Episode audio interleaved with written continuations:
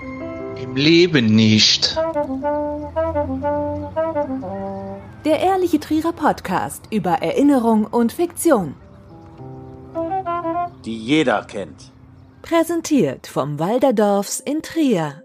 In Zeiten, wo man mehr Stunden vorm Bildschirm verbringen kann als im Garten und wenn man beides miteinander vereinbaren möchte, dann wundert man sich, dass das Display in der Sonne schon auf 100% ist und man trotzdem nichts sehen kann. Was soll man also machen? Entweder im Keller Farmville spielen oder sich über Social Media austauschen und genau das wollen wir heute machen mit Andreas Kühn von der Agentur Kühn. Hallo Andi, herzlich willkommen.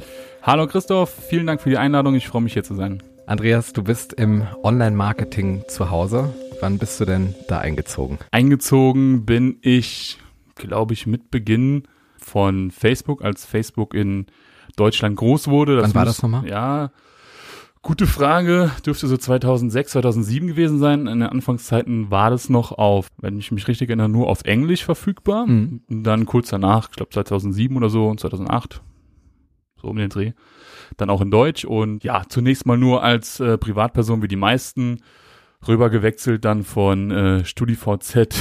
Wer kennt wen? Wer ne, da war ich äh, in der Tat nie. Ne, da waren nur die coolen gewesen. Genau. Äh, ähm, genau. Und ähm, bin dann irgendwie darüber gewechselt, bin dann zeitweise noch so zweigleisig gefahren.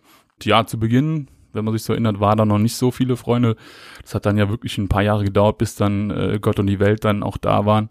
Ja, so ähm, bin ich im Prinzip äh, damit in Berührung gekommen bis ich dann 2009, 2010, wo das dann so anfing mit den ersten ja, professionellen Facebook-Seiten, mhm. die ich dann aufgebaut habe in meiner damaligen Position bei der Sparkasse Trier in der Marketingabteilung und bin dann so in Berührung gekommen, ja, mit diesem professionellen Facebook. Also wenn ich mich jetzt so an die Anfangsjahre von Facebook zurückerinnere, kann das sein, dass damals überhaupt noch gar keine Werbung angezeigt worden ist? Ja, also damals war das tatsächlich noch so ausgelegt. Also nennen wir es mal keine klassische Werbung, wie es die heute gibt oder offensichtliche Werbung. Damals war das noch kein großes Gebiet für viele. Da gab es wohl auch schon Product Placements und so weiter und so fort. Aber so im klassischen Sinne, wie wir das heute kennen, war das damals eigentlich noch kein Thema. Nee. Hm. Inzwischen bist du ja jetzt Marketingpartner bei Facebook. Wenn ich es bei dir nicht gesehen hätte, wüsste ich gar nicht, dass es sowas gibt. Wie wird man das? Marketingpartner? Ja, letztendlich ist es äh, ähnlich. Wir sind ja auch Google-Partner. Es funktioniert ein bisschen am gleichen Muster. Du musst über einen gewissen Zeitraum dich dafür qualifizieren. In erster Linie geht es über deine Werbeausgaben. Das ist relativ, ja, in unserer Region selten, weil du musst da doch schon große Budgets erreichen für deine Kunden, die du im Prinzip investierst. Das kleine Hausnummer. Wir setzen so im Jahr ungefähr eine Million Euro oh. an Adspend auf Facebook und dann nochmal auf Google um. Das ist so ein Kriterium. Ja, dann da, des Weiteren musst du auch die Qualität im Prinzip liefern. Also es gibt da so Qualitätskriterien, wie du deine Kampagnen im Prinzip aufbaust und optimierst, wie du die ähm, ausrichtest. Ja, so ist es relativ schnell zusammengefasst. Es ist ähnlich wie bei Google, da musst du halt über einen längeren Zeitraum auch äh, nachweisen, dass du gewisse Budgets ähm, auch äh, verwaltest und dann kannst du dich so dann dafür zertifizieren. Gibt es da Menschen, die da drauf schauen oder ist das mittlerweile alles über künstliche Intelligenz? Ja, das ist, nee, da sitzt, nee, Quatsch, also das ist äh, tatsächlich sehr relativ einfach. Also wenn wir darüber sprechen, wie viel Werbeausgaben du machst und wie du optimierst, deine, wie du deine Kampagnen optimierst, auf welche Conversions etc., mhm. das ist relativ äh, standardisiert, würde ich mal sagen, mit äh, künstlicher Intelligenz, mit Algorithmen oder wie mhm. man es auch immer nennen mag, äh, ja, zu erfassen zu bewerten. Wie viele Mitarbeiter seid ihr jetzt mittlerweile? Äh, wir sind ein Team von zehn Leuten bei Agentur Kühn und äh, sind ja nicht nur im Online-Marketing zu Hause, sondern so eine klassische Werbeagentur auf der einen Seite bis hin dann, wie gesagt, dass wir schon länger da am Markt sind äh, und uns spezialisiert haben, auch auf den Online-Marketing-Bereich. Mhm. Und äh, vielleicht kommen wir da später noch drauf zu sprechen. Du musst beides so ein bisschen kombinieren. Du brauchst, ich nenne es mal schöne Bildchen, Videos, Animationen und so weiter und so fort. Du brauchst Content. Du musst es alles äh, auch im Prinzip auch auf der Bezahlschiene, Facebook, Google, Instagram und so mhm. weiter, brauchst du halt auch Inhalte. Und das ist immer bei uns so ein kleiner Mehrwert, den wir unseren Kunden halt auch anbieten können. Du hast jetzt schon von schönen Bildchen gesprochen. Was sind denn schöne Bildchen, die jetzt äh, viral gehen, wie man so schön sagt? Ist das viel PS, wenig Textil oder worum geht's da? Ja, wenn du jetzt darauf anspielst, klar, also die, diese klassischen Mechanismen, wie man sie denn auch von früher kennt, diese äh, Sprüche Sex Sales oder wenn du äh, PS äh, ins Spiel bringst, klar, die können immer noch funktionieren. Letztendlich ist es aber so, dass nicht nur das menschliche Auge jetzt das entscheidet, so dass du im Geschmack daran gehst, sondern du kannst es tatsächlich auch anhand Statistiken und so weiter und so fort auch auswerten oder halt auch gegeneinander testen. Das heißt, in, in so einer klassischen Anzeigenkampagne spielst du nicht, also wenn du es richtig machst, spielst du nicht ein Bildchen für dein Produkt aus, nenne ich jetzt mal, oder für deine Kampagne, sondern hast für jede Zielgruppe, die du definierst. Also ich mache kurz das Beispiel, du hast ein Produkt sowohl für Mann als auch Frau interessant, spielst du natürlich einer Frau andere Bilder, andere Videos aus äh, als einem Mann ähm, das kann bei einer Frau zum Beispiel dann ein Familienbild sein mit Kindern oder auch Haustiere, mhm. auch wenn es erstmal per se mit dem Produkt jetzt nicht sonderlich viel zu tun hat, aber du schaffst natürlich so, die Leute anders anzusprechen und individueller anzusprechen. Und letztendlich gibst du jeder Zielgruppe im Prinzip mehrere Bilder mit auf den Weg und der Algorithmus ist dann so schlau und testet halt mhm. die Bilder gegeneinander und liefert dann im Prinzip auch den entsprechenden Leuten die besten Bilder sozusagen aus. Also vor fünf Jahren stand man noch in so Facebook-Ratgebern drin, dass die Wertigkeit der Auslieferung contentabhängig ist, insofern, als dass Text quasi das ist, was am wenigsten ausgeworfen wird, dann kommt Bild und dann kommt Video. Ist das heute noch aktuell, dass man mit Video am weitesten kommt? Ja, also muss man ganz klar sagen, wenn man sich Statistiken anschaut, ist es so, Bewegtbild ist das, was am meisten im Prinzip sich verbreitet. Da muss man dazu sagen, es sind nicht die langen Videos, ja, und man muss auch dazu sagen, es ist nicht so klassisch wie äh, wie man das früher kennt, ne, im Kinofilm mit dem mit dem Höhepunkt am Ende, der Gartner ist der Mörder, sondern hier ist natürlich klassisch so, du musst in den ersten drei Sekunden musst du wissen, worum es geht, du musst mhm. deine Brand im Prinzip nennen, du hast also alles auf einmal dein Logo, deine Aussage, den Mehrwert musst du in den ersten drei Sekunden schaffen, weil tatsächlich ist es so, die meisten Leute sind nach sechs Sekunden wieder weg. Also das ist auch Statistik bewiesen, die mhm. sind, die, die Absprungrate ist nach sechs Sekunden am, am höchsten. Und da haben die meisten den Ton noch nicht mal angehabt. Genau, das muss man natürlich auch dazu sagen. Das ist natürlich, wird viel ohne Ton konsumiert. Es gibt ein cooles Beispiel, weiß nicht von wann es war, Super Bowl Werbung. Äh, wie du weißt, ist ja immer in Amerika ein Riesenthema mhm. und da wird von großen Firmen wird viel Geld in die Hand genommen, auch aufwendige Spots zu produzieren, Werbespots, die auch im Fernsehen laufen, dann halt in, in, in den Pausen. Und es gab ein cooles Beispiel, das war, glaube ich, ein, ein, Spot von Budweiser, mhm. der hat richtig gewirkt. Wenn du den Fernsehen gesehen hast, das war mit Spannungsaufbau und so weiter und so fort, das ging durch die Decke. Aber das Problem war, die haben den gleichen Spot eingesetzt, so wie er war, auch auf YouTube, äh, mhm. Facebook, Instagram und so weiter und so fort. Nur der hat nicht funktioniert ohne Ton. Da kam noch dazu, der war einfach zu dunkel, also es war eine dunkle Umgebung. Mhm und du hast es gar nicht so gut auf dem Smartphone erkennen können. Und wie gesagt, es hat so keiner richtig am Anfang verstanden, worum es geht. Ja? Äh, vom Fernseher sitzt du halt da und guckst es dir an. Du musst halt dran denken, wenn du deine Videos ausspielst, deine Werbung, ja, da muss direkt klar sein, worum es geht. Da wartet keiner auf den Höhepunkt. Und wie du eben schon sagst, ohne Ton. Was auch noch wichtig zu nennen ist, die Formate haben sich natürlich ganz klar geändert. Wir konsumieren äh, wesentlich mehr Bewegtbild im Hochformat. Mhm. Ja, klassisch äh, Instagram Story, Facebook Story. TikTok. Ja, zum Beispiel. Und ähm, das heißt, auch da, du, du musst deine Videos anders produzieren. Auch da ein Beispiel, wenn du deine Videos ausspielst, zum Beispiel im klassischen 16 zu 9 Format, ja, muss jeder jetzt mal nur auf sein Smartphone gucken, ist es so, in dem Moment ist natürlich unter dir noch jemand drunter. Ja? Also mhm. das heißt, du teilst dir den Bildschirm auf jeden Fall mit jemand anderem. Du hättest aber die Chance, mehr Platz einzunehmen auf dem Smartphone in, in dem Moment, wenn du einfach ein anderes Format wählen würdest. Äh, sprich, im, im Feed-Format kannst du dann 1 zu 1 Format wählen oder ein 4 zu 5. Hast in dem Moment natürlich dann äh, wesentlich höhere Sichtbarkeit. Aber um es auf den Punkt zu bringen, es hat sich einiges geändert und ist aber alles auch kein Geheimnis. Okay. Also du betreust ja Kunden im Bereich Social Media mit Auftritten, mit Kampagnen. Was ist denn so die konkrete Leistung, die du so beim ersten Gespräch mit dem Kunden anbietest? Ja, natürlich versuchen wir klassisch immer in Erfahrung zu bringen, was ist denn überhaupt das Ziel? Braucht der Kunde überhaupt eine Facebook-Seite? Hat er überhaupt eine Internetseite? Ähm, mhm. Wie ist der aufgestellt? Ja, viele erwarten ja immer, jetzt machen wir mal ein bisschen Facebook-Marketing äh, oder im weitesten Sinne Internetwerbung und auf einmal läuft's, ja. Aber du mhm. brauchst natürlich auch die Mechanismen dahinter, dass du das, was du da im Prinzip ähm, bewerben möchtest, das Produkt, was du skalieren möchtest, weil das Ziel ist immer, das automatisiert sozusagen deine, deine, deine Leads, deine Verkäufe im Prinzip mhm. nach oben zu bringen. Und natürlich brauchst du auch hinten dran die Ressourcen, auf der einen Seite das handeln zu können und auf der anderen Seite musst du natürlich auch äh, ja die Infrastruktur und äh, ich sag mal das im, im, im Offline-Leben sozusagen auch alles am Start haben. Ne?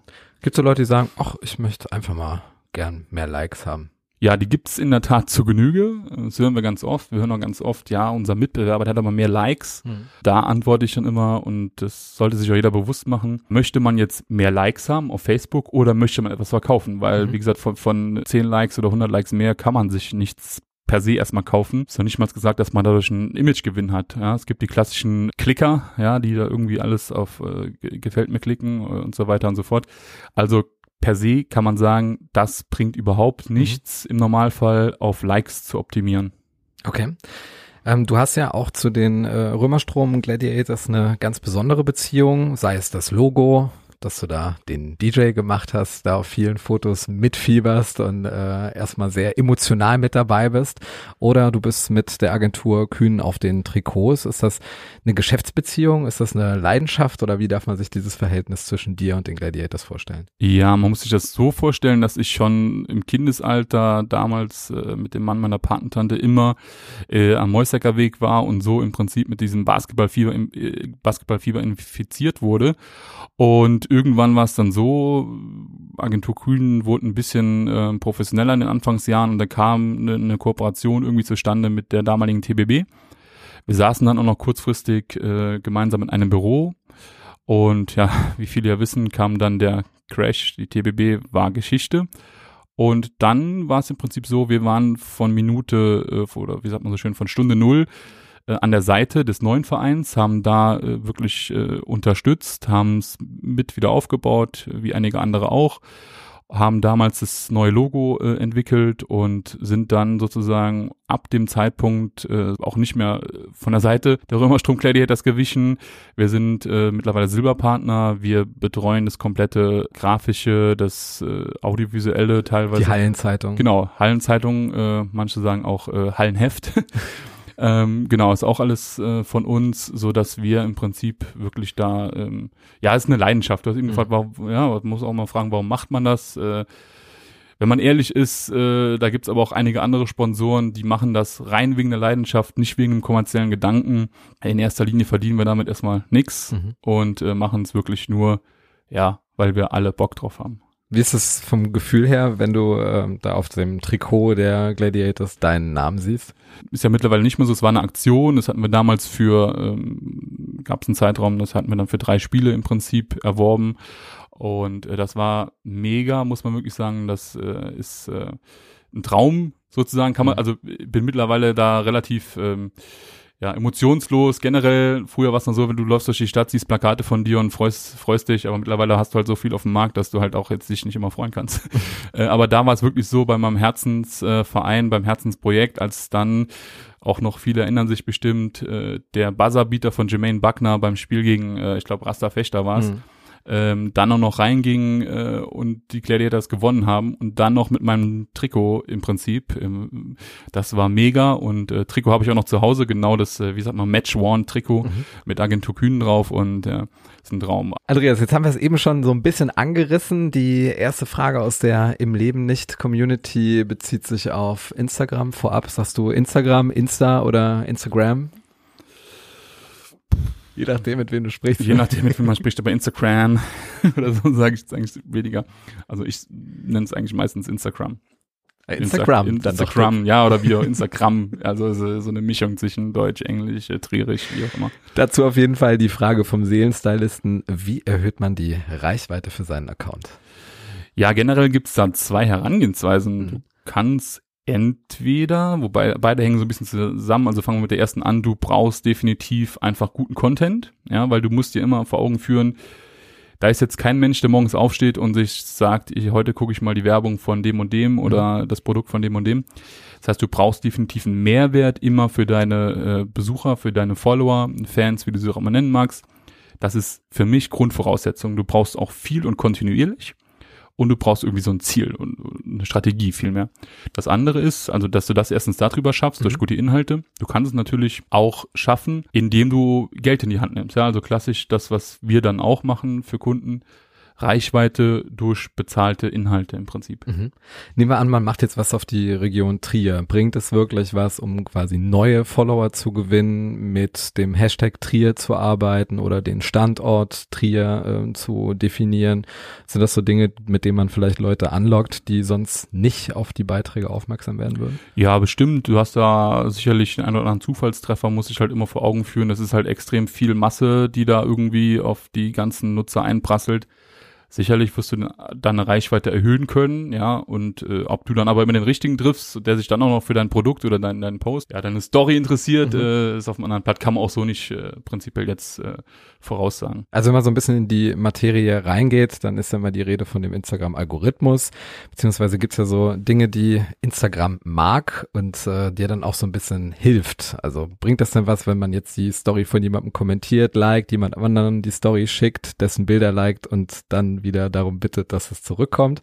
Macht man da auf sich aufmerksam oder ist das einfach nur fatale Liebesmüh? Ja, also generell kann man sagen. Interaktion allgemein. Interaktion, hätte ich es auch gesagt, Interaktion im Allgemeinen. Natürlich, ähm, es ist immer so, Facebook, Instagram oder auch alle anderen Medien, mit denen du interagieren kannst, wo du auch äh, irgendwelche Handlungen vornehmen kannst, ist es so, du sendest natürlich in dem Moment Signale aus. Mhm. Und die werden natürlich auch registriert. Das heißt, ähm, machen wir es am Beispiel. Jemand liked 5000 Accounts. Ja, das jemand liked 5000 Accounts, ja, da würde ich eher sagen, ist auch nicht sonderlich äh, sonderlich gut. Wir sind vielleicht auch kein gutes Signal aus, weil der liked wahrscheinlich einfach alles, ja. Mhm. Also es, es geht da, glaube ich, ein bisschen um die Authentizität mhm. ähm, und immer in Kombination halt mit deinem Produkt. Also die Algorithmen sind halt schon relativ schlau, die erkennen halt schon irgendwie. Äh, deswegen ist zum Beispiel auch so ein Thema wie äh, Fans kaufen und sowas, ne? Mhm. Äh, kann fatal sein, weil der Algorithmus der optimiert halt deine Auslieferung sozusagen. Der erkennt mit der Zeit, wer klickt da auf gefällt mir und so weiter und so fort. Und dann musst du dich fragen, willst du halt in deiner Kernzielgruppe arbeiten mhm. oder willst du halt, wenn du halt hier ein lokales Unternehmen bist und hast dann vielleicht auch gekaufte Fans, dass dann irgendwelche äh, Menschen in Indien oder China auf deine, deine Beiträge klicken, sie liken und so weiter und so fort und irgendwann das macht der Algorithmus nämlich dann, liefert der das auf die Personen aus, weil die interagieren ja häufig damit und dann mhm. landet deine, landen deine Beiträge schwerpunktmäßig und werden dann auch nur da ausgeliefert. Also dann schiebt der Algorithmus die gezielt dahin, wo es halt funktioniert. Und das ist dann in China oder Ja, die, die gehen jetzt nicht in deine Bäckerei oder bei dir zum Friseur. Nee, ne? also, nee, nee. Das funktioniert dann nicht.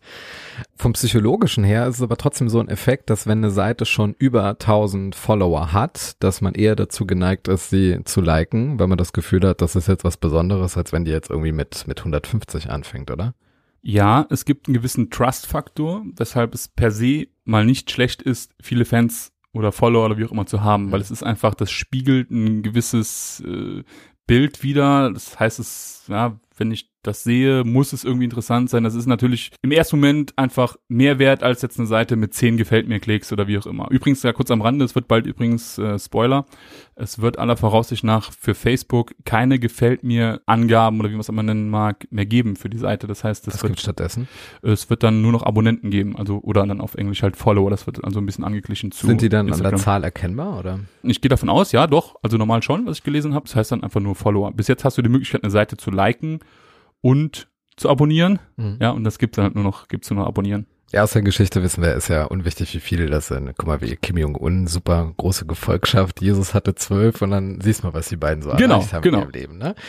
Nächste Frage aus der Community von Christian Winter. Warum kann man denn erst ab 10.000 Followern die Swipe-Up-Funktion nutzen? Kurz zum Swipe-Up, wenn du eine Story postest, kannst du dann hochswipen lassen und es öffnet sich dann ein externer Inhalt, beispielsweise deine Internetseite, wo du nochmal weitere Informationen oder ein Produkt anbieten kannst. Also weshalb diese Grenze eingeführt worden ist, äh, kann ich nicht beantworten.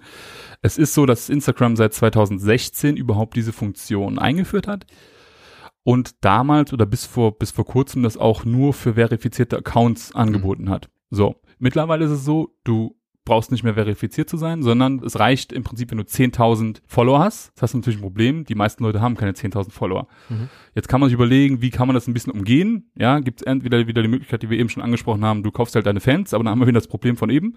Ja, das heißt, es bringt dir auch langfristig. Du kannst aber hochswipen dann. Du kannst es hochswipen, genau, in China oder Indien. Die andere Alternative ist dann auch wieder die Bezahlt-Variante. Du kannst halt schon deine Stories promoten im Bezahlt-Bereich und da halt auch klassisch diesen Link hinterlegen. Mhm. Das heißt, du kannst dann äh, hochswipen Oder du musst ein bisschen kreativ äh, sein und dann im Prinzip in deiner Story sowas, äh, ein Beispiel irgendwie, sende uns jetzt äh, in, in den Kommentaren drei Herzchen oder drei Sonnen oder drei Autos und erhalte den Link äh, zu diesem spannenden Produkt oder wie auch immer, zu dieser Information. Also das heißt, Mhm. du hast da ein bisschen mehr auch so, äh, du kannst es ganz witzig dann machen, du hast auch dann eine, eine bessere Interaktionsrate und kannst dann so trotzdem diesen Link, weil das ist ein großes Problem, ja, äh, du kannst halt eigentlich auf Instagram ja keine Links so direkt in, Mhm. in Stories oder im Feed. äh, Kannst du nicht anklicken. Auch ein Kommentar nicht. Genau, kannst du nicht anklicken, das ist so nicht das Konzept. Das heißt, du musst da ein bisschen kreativ werden. Und ich weiß, aus Erfahrung ist natürlich blöd, immer halt in der Beschreibung das halt nur zu haben. Da hast halt einen Link. Äh, mittlerweile musst du das auch ein bisschen aufgrund von, von äh, Zeichenanzahl, die begrenzt ist. ja, aber auch, was halt dazu kam, ist Impressumspflicht und so weiter und so fort. Das heißt, äh, oder Datenschutzregeln. Das heißt, viele nutzen es mittlerweile auch für das, für die Angabe von, vom Impressum, diesen Mhm. Link direkt, dass du halt da safe bist. Aber generell, wie sie uns auf den Punkt zu bringen, ich weiß nicht, warum es so ist. Es gibt halt irgendwo, ne, es ist wie im Moment mit den, mit den Abstandsregeln oder wie auch immer, irgendjemand hat das mal festgesetzt und es Mhm. sind 10.000 Stück. Ich kann mir vorstellen, warum es so ist, weil man natürlich ein bisschen die Qualität wahren möchte und nicht, dass Gott und die Welt im Prinzip jeden nächsten auf wieder auf irgendeine Seite, vielleicht auch Fake-Seite draufschicken können, da nicht mal so ganz klar ist, wo der dann landet. Man kann äh, sagen, vielleicht ist es so, wenn, wenn du 10.000 Fans hast, bist du vielleicht eher eine Nummer und hast auch guten Content auf deinen Landingpages im Prinzip Mhm. drauf. Weil Instagram verliert ja dadurch auch einen User, der Instagram jetzt verlässt und äh, sich woanders aufhält. Und ich habe ja grundsätzlich das Interesse daran, dass du möglichst viel Zeit darauf verbringst. Ja, ja. Dazu auch die äh, Frage von DJ D. Joe. Er möchte wissen, warum man weniger von den eigenen Freunden und Abos sieht und stattdessen so viel Sponsoring. Ja, das äh, ist, versucht es immer relativ äh, praktisch zu erklären, wenn man sich jetzt mal sein Smartphone schnappt und einfach mal ein bisschen in seiner Timeline oder auf der Startseite, wie man es auch mal nennen mag, runterscrollt. Rein physisch passt da im Prinzip nicht alles drauf, was man sehen könnte. So. Man kennt es von sich selbst. Jeder hat so im Schnitt, keine Ahnung, gefühlt 300, manche haben auch 1000 oder 5000 Freunde, in Anführungszeichen. Dazu noch mehrere Seiten geliked Und keiner hilft beim Umzug. und keiner hilft beim Umzug. Und es ist so, äh, wie soll das alles da rein? Ja, nicht jeder ist die ganze Zeit online. Die einen sind drei Tage später wieder online und so weiter und so fort. Letztendlich würde ich äh, DJ D Joe an der Stelle sagen, es liegt wahrscheinlich an seinem Nutzungsverhalten. Wenn er wieder mehr mit oder gezielt mit Freunden wahrscheinlich interagieren würde, auch mit äh, in seiner Freundesliste, wird es nicht lange dauern, dann wird er wieder mehr andere Inhalte angezeigt bekommen, würde ich so prophezeien. Man muss auch sagen, eigentlich ist es so, dass ja Mark Zuckerberg höchstpersönlich vor zwei, drei Jahren ausgerufen hat, wir wollen wieder mehr die äh, Privatpersonen in den Fokus rücken Okay. und, und gute Inhalte für unsere Nutzer äh, zur Verfügung stellen und authentische Inhalte sozusagen. Unabhängig von dem Geld, das jemand jetzt für seine Reichweite dann Genau. bereitstellt. Hm? Aber es ist auch so, ähm, das ist auch ganz vielleicht interessant für, für Seitenbetreiber, wenn man guten Content produziert, das ist schon mal die Voraussetzung, aber selbst dann kann man davon ausgehen, dass nur 10% aus eben beschriebenen äh, Umständen, nur 10% seiner Fans das auch wirklich sehen. Ja, wenn man mehr Reichweite erzielen möchte, ähm, geht's halt nur mal über bezahlte Werbung. Mhm. Also man muss sich auch mal vor Augen führen, Facebook ist halt äh, nicht umsonst eigentlich. Ja. Facebook hat, glaube ich, 48.000 Mitarbeiter äh, weltweit. Äh, das ist ein Riesenapparat, der da läuft. Hast du mal einen persönlich gesehen von den 48? Ja, ja, klar. Also wir haben ja Kontakte in, in Dublin und so weiter und so fort. War schon dort eingeladen. Äh, die gibt's wirklich. Hat auch lange gedauert, bis ich glauben konnte, dass es die wirklich gibt. Äh, wir haben da ein paar Mal in der Woche so Videocalls und so weiter Mhm. und so fort. Äh, das ist ganz witzig, ist wirklich so, da, wie man sich das vorstellt oder auf Bildern gesehen hat. Das ist ein, ist ein Wirtschaftsunternehmen, ja, da geht, die sind ja auch an der Börse notiert und so weiter und so fort. Da geht's rein darum, irgendwie Geld zu verdienen. Und klar, deshalb ist das auch ein, ein Riesenthema. Ums Geld verdienen geht's auch in der nächsten Frage, auch wieder von DJ D. Joe. Grüße nach Hamburg an dieser Stelle. Wäre es nicht ein gutes Modell, Social Media für neun Euro im Monat anzubieten? Bei uns ist das natürlich alles auch wissenschaftlich hinterlegt. Äh, Wir haben diese Umfrage auf der Im Leben nicht Community geschaltet und neun Euro sind okay, sagen 23 Prozent. Die wären dazu bereit, diesen Betrag für ein werbefreies Social Media auszugeben. Und 77 Prozent sagen im Leben nicht. Das kommt für mich nicht Ich in Frage. finde auch 9 Euro zu viel, 8,95 Euro zum Beispiel, ähm, jetzt auch mit der Mehrwertsteuersenkung, wäre für mich ein tragbarer äh, Betrag. Mhm. Äh, Spaß beiseite. Ich denke nicht, dass es funktionieren könnte. Man sieht es an der Abstimmung. Man muss sich halt vor Augen führen, Facebook ist halt für jedermann. Ja? Wir leben hier in Deutschland und äh, wenn wir mal von, von der normalen Mittelschicht ausgehen, selbst da, wenn man es sich leisten könnte, würde ich prophezeien, das würde nicht jeder machen. Das heißt, wir hätten einen extrem hohen Absprung der, der Nutzerzahlen. Vielleicht ganz kurz. Ich glaube, im ersten Quartal hatte Facebook 2,6 Milliarden Nutzer weltweit. Mhm. Ja, und wie gesagt, das Wichtige ist halt weltweit. In Deutschland sind es halt wesentlich weniger und da glaube ich nicht, dass die breite Masse äh, bereit ist, diese neun Euro zu zahlen. Dem gegenüber steht natürlich ein, ein ich glaube, Werbeeinnahmen pro Quartal von 17 Milliarden US-Dollar. Mhm. Ähm, das kann man mal kurz gegenrechnen. Äh, äh zwei, machen wir 2,5 Milliarden mal, mal 10 äh, Euro sind 25 Milliarden. Aber wie gesagt, ich gehe davon aus, das ist im ersten Moment jetzt zwar höher, aber ich gehe davon aus, wie man eben gesehen hat, da würden einfach viele Leute abspringen, da wäre die Masse nicht mehr da. Mhm. Und dann ist es natürlich auch nicht mehr so interessant äh, für Werbetreibende, weil äh, du hast natürlich dann schon nicht mehr äh, Gott und die Welt auf Facebook, sondern halt schon da eine Selektion sozusagen. Deswegen glaube ich, wird es so nicht funktionieren. Ich erinnere mich ja daran, dass äh, man damals eine Nachricht an möglichst viele Freunde über WhatsApp weiterleiten musste, damit Facebook kostenlos bleibt. Ich glaube, mit vereinten Kräften haben wir das dann auch geschafft damals. Ja, das war sehr wichtig, dass äh, sich auch alle beteiligt hatten. Und trotzdem die Frage aus der Community, gibt es irgendwann wieder einen Zeitpunkt, wo Facebook weniger kommerziell sein wird? Ich habe gehört, nächste Woche wäre es soweit. Ähm, nee, Spaß beiseite.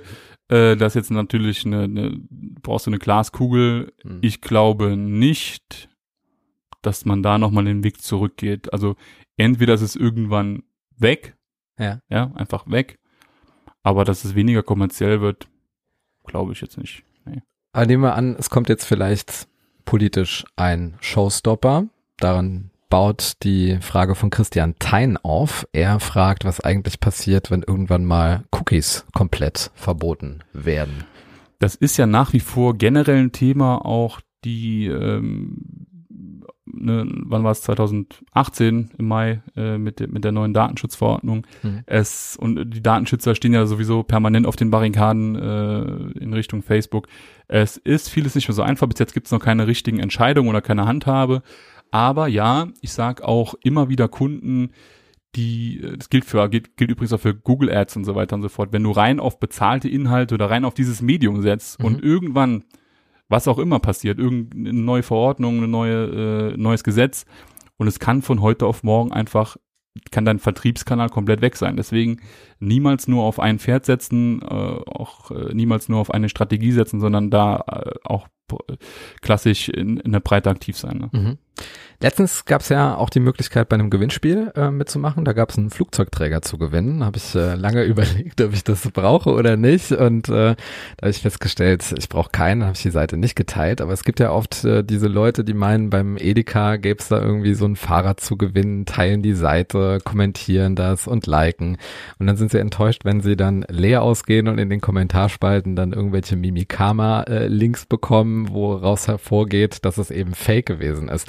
Woran erkenne ich denn auf den ersten oder vielleicht auf den zweiten Blick zum Beispiel dieses Edeka-Ding, dass das vielleicht nicht Edeka ist, sondern ein Betrüger, der nur versucht, irgendwelche Klicks zu generieren? Also auf den ersten Blick geht's, glaube ich, schon über den gesunden Menschenverstand. Äh, man muss sich wirklich mal fragen, äh, ich sehe auch häufiger dann äh, diese Bildchen ne, mit die Autos auch mit der roten großen Schleife drum mhm. äh, und, und die E-Bikes und so weiter und so fort. Äh, ja, ob das wirklich überhaupt möglich ist. Das heißt, im ersten Schritt mit einem gesunden Menschenverstand kommt man normalerweise zu der Ansicht, dass es äh, schon fake sein muss. Der zweite Schritt, der auch für jeden relativ einfach zu machen ist, äh, man geht dann auf die Seite von diesem Anbieter, auf die Facebook-Seite und guckt einfach mal, was sind denn so die letzten Posts. Und häufig wird man da feststellen, der einzige vielleicht äh, Post, der davor war, ist drei Tage alt. Das heißt, mhm. die Seite ist drei Tage alt. Wenn man es noch genauer machen möchte, geht man äh, im Prinzip, äh, da gibt's äh, gibt's einen Button, den hat äh, Facebook mal, ich glaube, nach dem letzten US-Wahlkampf eingeführt, mhm. einfach um, um dran, für Transparenz zu schaffen. Äh, da kannst du sehen im Prinzip, wer steckt hinter der Seite, seit wann gibt's die Seite, wurde der Name schon mal geändert. Das heißt, du siehst dann manchmal, okay, das heißt jetzt Edeka, hieß aber noch vor, vor, vor zwei Monaten Rewe oder Audi. Äh, das heißt, da siehst du es auch relativ schnell Und ähm, dann muss man auch immer noch dazu sagen, Thema Gewinnspiele, so wie die umgesetzt sind, ist aber auch ganz interessant für andere Zuhörer jetzt an der Stelle, die vielleicht selbst darüber nachdenken, Mhm. Gewinnspiel zu machen. Die meisten Gewinnspiele, die auf Facebook so veranstaltet werden, sind eigentlich so nicht zulässig, sowohl äh, von den Regularien jetzt im Prinzip, die Facebook davor gibt, manchmal aber auch sogar mit dem deutschen Gesetz einfach nicht zu vereinbaren. Heißt das, es reicht nicht, wenn ich jetzt schreibe, Facebook hat gar nichts zu tun mit dem Gewinnspiel und ich nutze das jetzt nur als Plattform? Nee, das ist zum Beispiel eine Voraussetzung, äh, die äh, Facebook im Prinzip als Richtlinie mit rausgibt.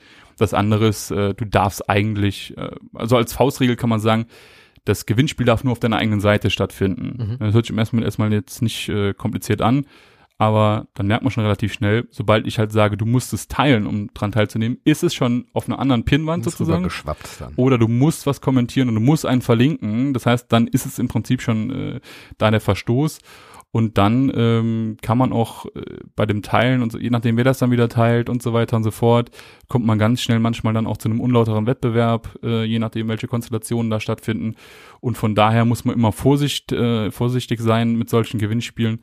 Dazu kommt dann auch noch, ähm, ich würde nicht immer von Gewinnspielen abraten. Gesagt, Grundvoraussetzung ist, dass man sie halt äh, richtig umsetzt, aber man muss sich halt auch immer vor Augen führen, in dem Moment, wo ich ein Gewinnspiel mache, verzerre ich natürlich meine Zielgruppe, die ich mir mühsam erarbeitet habe. Mhm. Das heißt, es bringt nicht unbedingt was, möglichst viele, was wir eingangs schon gesagt haben, möglichst viele gefällt mir Klicks zu haben, möglichst oft äh, ge- geteilt zu werden. Das äh, verzerrt nur was, weil es passiert folgendes, du sammelst im Prinzip Karteileichen und sendest schon wenige Tage später an Facebook das Signal oder an den Algorithmus, du hast zwar viele Fans oder viele Follower, wie du es auch mal nennen magst, Mhm. aber die sind halt eingeschlafen, die interagieren nicht mit deiner Seite, weil es sind dann die klassischen äh, gefällt mir Klicker, die Gewinnspielteilnehmer, Mhm.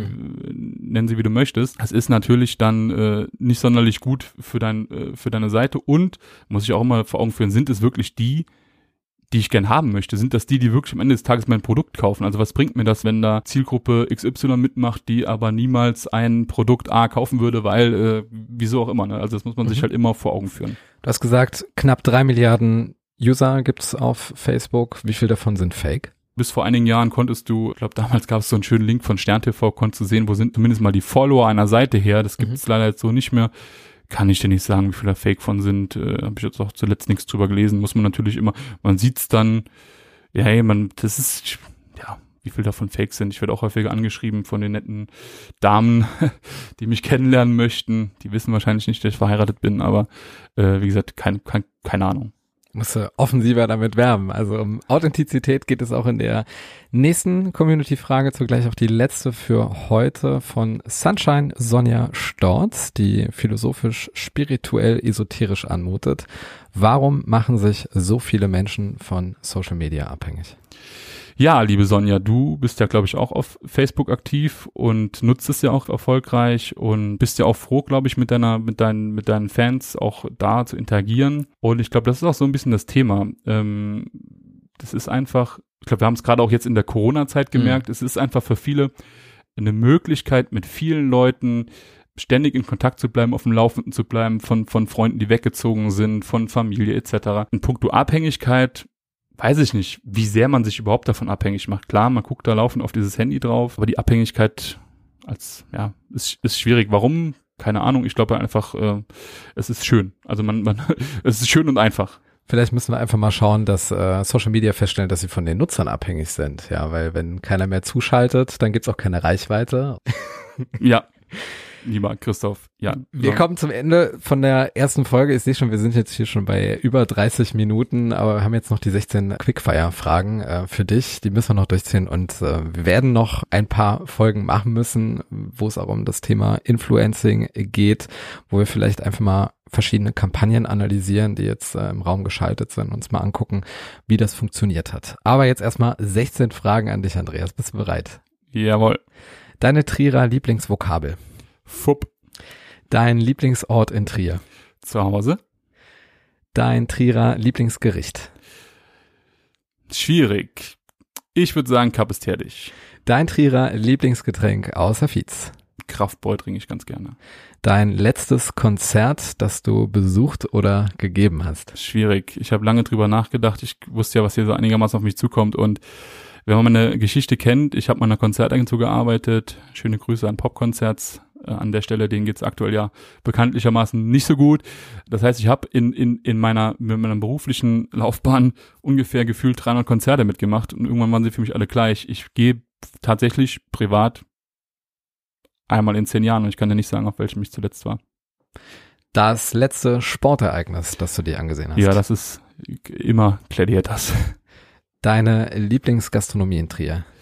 Ich gehe ganz gerne in den Eurener Hof und natürlich auch äh, zum Currymeister von Michael Berger, ähm, den ich ja damals auch äh, von der Geburtsstunde an mitbegleitet habe. Dein Lieblingstrierer, deine Lieblingstriererin? Äh, Agimok. Was war deine längste Bildschirmzeit auf dem iPhone? Oh. So, jetzt pro Tag oder was? Hm? Keine Ahnung, ich habe manchmal geguckt, wie viel Telefonat ich so einen Tag führe. Das war manchmal erschreckend, aber Bildschirmzeit. Über zwölf Stunden? Nein. Nee, ich habe ja mehrere, habe ja auch noch einen Bildschirm am MacBook und so weiter und so fort. Nee, keine Ahnung. Nee, darf man, glaube ich, auch nicht so oft drauf gucken dann. Wer steigt zuerst auf? Die Eintracht oder die Gladiators? Die Gladiators. Was ist deine Lieblingsserie auf Netflix? Ähm, Blacklist gucke ich ganz gerne und ähm, weißt du, weiß ich noch nicht mal den Namen. Bosch, Bosch heißt's. Blacklist und Bosch. Als alter Baumarktfreund? Ja, aber hallo. Welche Social-Media-Kampagne aus Trier hat dich zuletzt am meisten beeindruckt? Ich lasse mir schon was einfallen. Wo hast du als Andy Dex, das ist sein früheres DJ-Pseudonym, am liebsten aufgelegt? Ja, damals Palais am Dom. Was ist das Erste, was du machst, wenn die Corona-Zeit vorbei ist? Ein Luftsprung? Dein Lieblingsautor, deine Lieblingsautorin? Ich lese ehrlich gesagt nur Teletext, wenn.